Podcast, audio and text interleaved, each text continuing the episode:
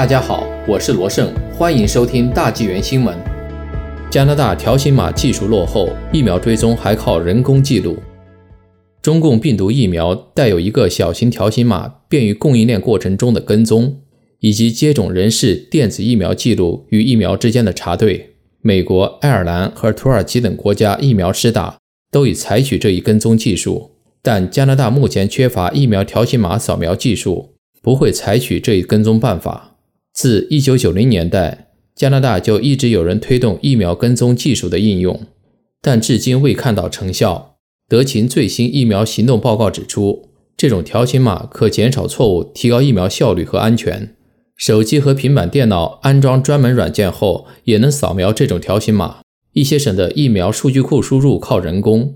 此次疫苗条形码的问题，暴露了加拿大医疗系统最大的问题。全国十四个行政管辖区在这一问题上各自为政，虽有了自主和独立，却牺牲了效率。目前有些省通过人工记录来对疫苗批号进行跟踪和更新。安省和魁省虽升级各自疫苗数据库，但疫苗批号序列号仍靠人工输入。世卫组织呼吁各国用条形码扫描来提高效率，打击假冒伪劣。卫生专家认为，加拿大防疫计划中应纳入条形码扫描和跟踪计划。加拿大原本有计划将条形码纳入国家医疗体系重点。本可以提前十年实现医疗系统的电子化。加拿大早在1998年疫苗战略中就首次提出疫苗条形码化，以提高效率和精确性。2003年 SARS 病毒爆发期间，加拿大公共卫生局成立，进一步推动疫苗条形码进程。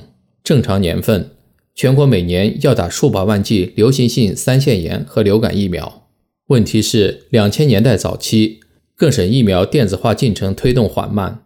多人沿用人工数据录入，部分省疫苗审计数据发现，整整百分之十五的疫苗记录残缺，近百分之二十五的信息不完整，两成不良反应记录关键数据缺失。二零零七年，沃金疫苗条形码顾问专家组发现，推动疫苗条形码成本近二点六五亿元，但一旦全面推行，未来数十年能节省十亿元。专家组向沃金提交一份报告。敦促2014年前开始在仓库、医院、诊所和药房推选疫苗条形码工作，也称疫苗身份证件数据库系统 （VIDS）。沃金随后将 VIDS 确定为全国统一电子公共卫生系统传染病疫情和疫苗行动中的一项概念数据，将 VIDS Panorama 永久疫苗设计工作承包给加拿大 IBM 公司，但 IBM 随后开发的系统根本无法读取条形码。条形码读取系统开发进程延迟，加上成本持续飙升，一些省纷纷放弃。其他一些即使采用了 Panorama 系统的省，也无法安装系统关键组件，搞得骑虎难下。更糟糕的是，各省系统还无法兼容。疫苗行业多年来投入的大量的时间和资金，新增标签系统的努力打了水漂，更是烦恼至极。与此同时，其他国家疫苗条形码技术突飞猛进。美国自2012年就全面启用疫苗条形码技术，印度也能用手机应用实现疫苗大规模扫描和跟踪。德勤去年报告指出，条形码技术是加速疫苗推进的关键所在。去年11月，加拿大政府发布的新的疫苗条形码 IT 扫描技术支持合同招标，德勤拿下合同。上周疫苗新闻发布会上。有媒体问到是否有哪个省采用条形码技术时，沃金官员回答是不知道。辉瑞疫苗公司透露，辉瑞疫苗都有二维条形码。沃金与 Novavax 公司疫苗合同要求，疫苗包装上应包含二维条形码。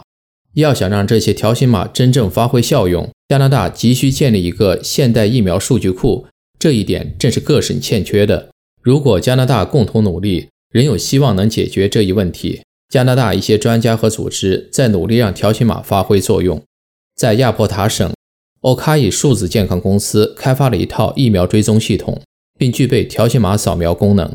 欧卡伊的高级公共卫生顾问麦克德莫特表示，在亚伯塔大学健康中心可以开设一个流感诊所。他说：“过去我们有三台笔记本电脑、三名职员、一台打印机和一台条形码扫描仪，每天诊所接待一千人。” Okaki 的软件意味准确记录成千上万人的疫苗接种，还立即将数据发送到省卫生系统。这家位于亚波塔省的公司，目前向近一百家原住民医疗服务机构和私人药房提供这款软件。